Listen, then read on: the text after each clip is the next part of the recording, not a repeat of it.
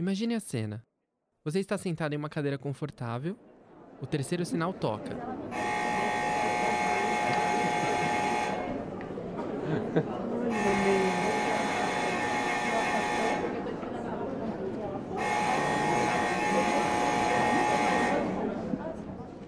As luzes apagam, as cortinas se abrem, o coração dispara. E por algumas horas você é transportado para outro mundo, diferente da realidade, cheio de magia, música, alegria, drama e principalmente histórias. Histórias reais ou inventadas, histórias inspiradoras. Histórias criadas com muito amor para encantar cada um, de uma forma diferente. E quando termina, uma explosão de aplausos que demonstra o sentimento de todos. Junto com enormes sorrisos, ovações e muitas vezes lágrimas escorrendo, deixando aquele gostinho de quero mais. E eu confesso que eu tenho essa sensação todas as vezes que eu tenho a honra de assistir a um espetáculo. E se você sente o mesmo ou quer sentir, te convido a vir comigo nessa nova aventura, pois começa hoje um novo espetáculo em seus ouvidos. A magia dos musicais está no ar. Seja muito bem-vindo à Magia dos Musicais, o podcast que vai trazer para você um pouco da magia por trás de produções incríveis do teatro musical brasileiro, que encantam, inspiram e emocionam milhares de pessoas aqui em solo brasileiro e ao redor do mundo. Eu sou o Eric e na nossa aventura vamos falar muito sobre esse gênero que só cresce e vai crescer muito aqui no Brasil. E no episódio de hoje, vou contar bem rapidinho para você a história do teatro musical no Brasil. O convite está feito, então aumente o som e vem comigo. O teatro musical no Brasil teve início em 1889, com a fundação do Alcazar Lírico, por artistas franceses, lá no Teatro Ginásio, no Rio de Janeiro. Era composto por diversas influências, grande parte francesa, Nasce primeiro o teatro de revista brasileiro, que era um gênero característico lá do Rio de Janeiro, que transformava as peças teatrais em operetas de ações curtas, com caráter muito irônico, tornando mais acessível o acesso do teatro musical ao grande público. Era pensada para todas as classes sociais, mas lógico, com foco na pequena burguesia. Esse gênero se caracterizou como um certo veículo de difusão de modos e costumes, um retrato sociológico da época, né? Com peças alegres, falas irônicas e com duplo sentido, também ao som de canções apimentadas. Os assuntos retratados eram sempre acontecimentos do ano anterior, com uma história mais acelerada e cômica. Esse tipo de diálogo, que é uma mistura de musical e comédia, foi se desenvolvendo como uma característica própria. Não exigia uma linha narrativa e traçava um caminho oposto às óperas, que na época eram vistas como um gênero superior. O teatro de revista era considerado pela crítica do teatro sério um gênero menor, onde a única função era distrair o público mais humilde. Com textos compostos por muitas vulgaridades, palavreado chulo e piadas de duplo sentido, além de músicas e danças consideradas de mau gosto. Mas o público nem ligou para isso e continuou enchendo os teatros do Rio de Janeiro, se tornando muito popular. O primeiro título a ser produzido para o povo foi As Surpresas do Senhor José Piedade, de Figueiredo Novaes. E por se tratar de teatro de revista, contava os principais acontecimentos do ano anterior, 1888, no Brasil. Bom, mas a peça não teve muita aceitação pelo público, não, porque a galera não estava muito acostumada com críticas políticas. Ela foi tirada de cartaz pela censura após só três dias de apresentações. O teatro foi sempre um porto seguro para os mais importantes compositores do nosso país, como por exemplo Chiquinha Gonzaga, Carlos Gomes, Ari Barroso, Assis Valente, Tom Jobim, entre outros. Eles utilizavam a música para trazer uma característica mais divertida para a realidade cotidiana, ficando mais fácil e eficiente a comunicação com o público. Uma grande preocupação para as peças desse gênero era a coreografia e os cenários, porque a coreografia tinha que manter o clima alegre e descontraído, ao mesmo tempo em que se revelava uma crítica à sociedade. Já os cenários eram fantasiados e muito coloridos, para dar a ideia de realidade superdimensionada.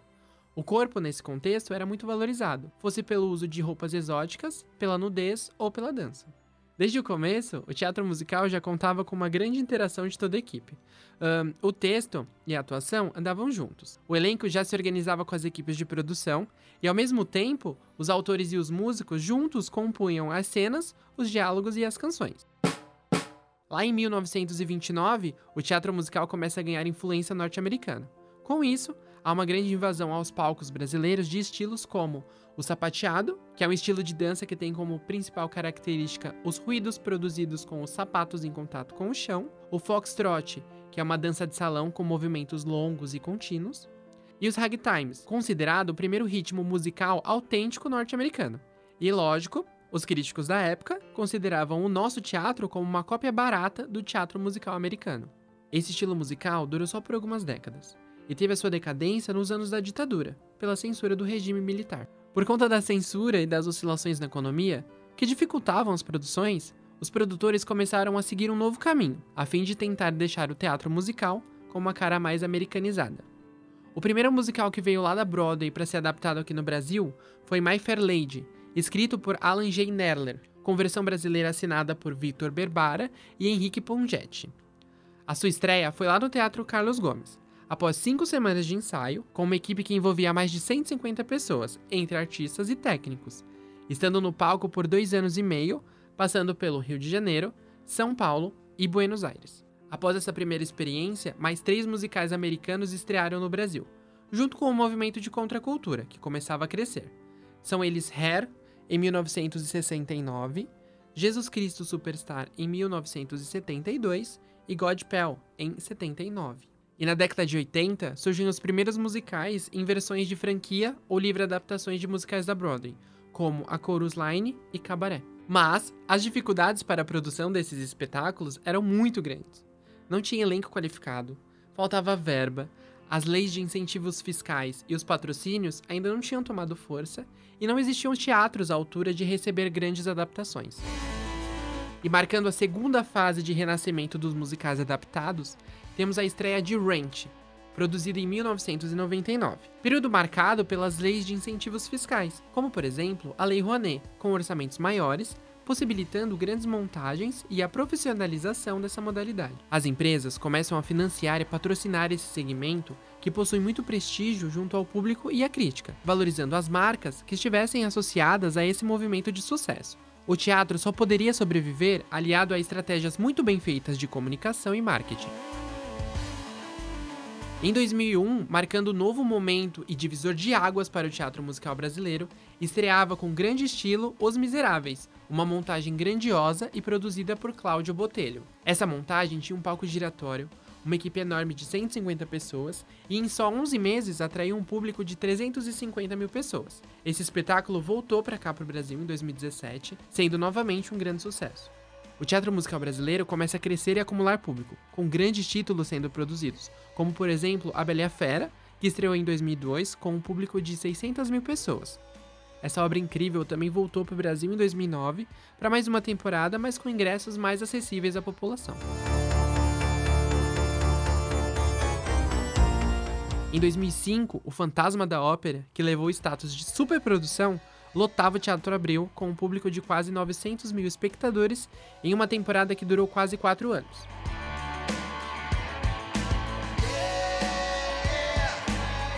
E os títulos de sucesso não param de crescer. Tivemos Chicago em 2004, Miss Saigon em 2007, Mamma Mia em 2010, Família Adams em 2012, O Rei Leão em 2013, Jesus Cristo Superstar em 2014 Mudança de Hábito em 2015 e Wicked em 2016. Esses são exemplos de grandes produções que tiveram grandes investimentos e sucesso absoluto de público dentro do segmento de espetáculos teatrais e entretenimento familiar. É importante dizer que, no caso de uma franquia, ao comprar o pacote completo dos títulos de musicais da Broadway, conhecido no meio musical de Bíblia, o empresário deve estar disposto a pagar a quantia necessária para ter todo o padrão Broadway, seguindo todas as regras escritas para que o espetáculo saia conforme os padrões internacionais exigidos, incluindo figurino, cenário, mapeamento de luz, engenharia de som, diretores e seus assistentes e toda a equipe que compõe o elenco.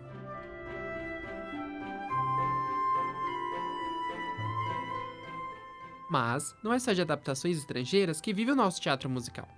Em 2010, como opção aos musicais da Broadway, cresce o número de produções autorais brasileiras, retratando ícones da cultura brasileira, como por exemplo Tim Maia, Elis Regina, Cássia Eller, entre outros, com suas histórias de vidas contadas e cantadas nos palcos brasileiros. Ou também misturando histórias estrangeiras com composições brasileiras, Romeu e Julieta ao som de Marisa Monte é um exemplo lindo de uma junção que deu muito certo.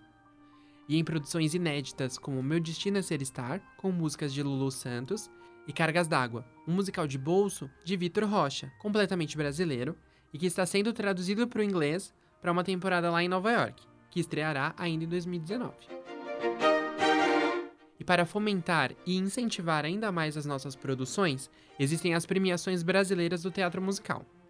O prêmio Bibi Ferreira é o mais importante dessa categoria.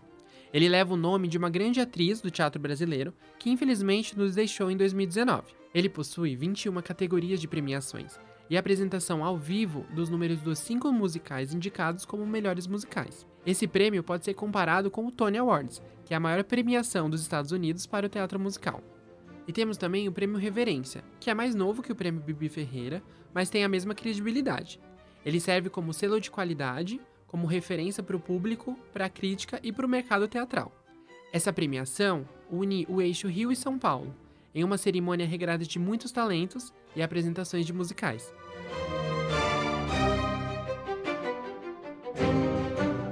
O público tem se identificado cada vez mais com esse gênero, que utiliza a dança, a música, a interpretação e o canto, junto com uma montagem cheia de efeitos visuais, figurinos e cenários, trazendo um movimento contínuo ao espetáculo de forma criativa e emocionante.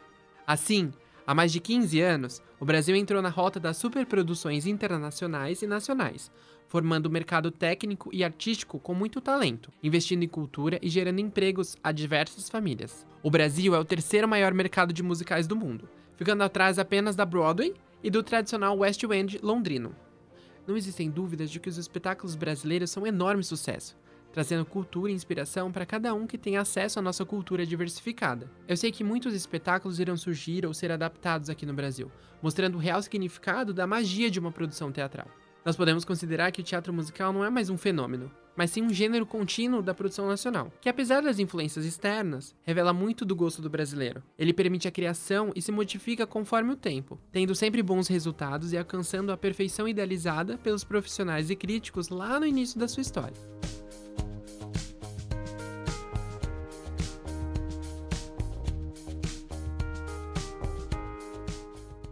E é lógico que a história dos musicais brasileiros ainda vão ter muitos capítulos, e nós estaremos aqui na primeira fila acompanhando de pertinho. E esse episódio termina aqui. Muito obrigado pela sua companhia, espero que tenham gostado. Até a próxima. Beijos mágicos.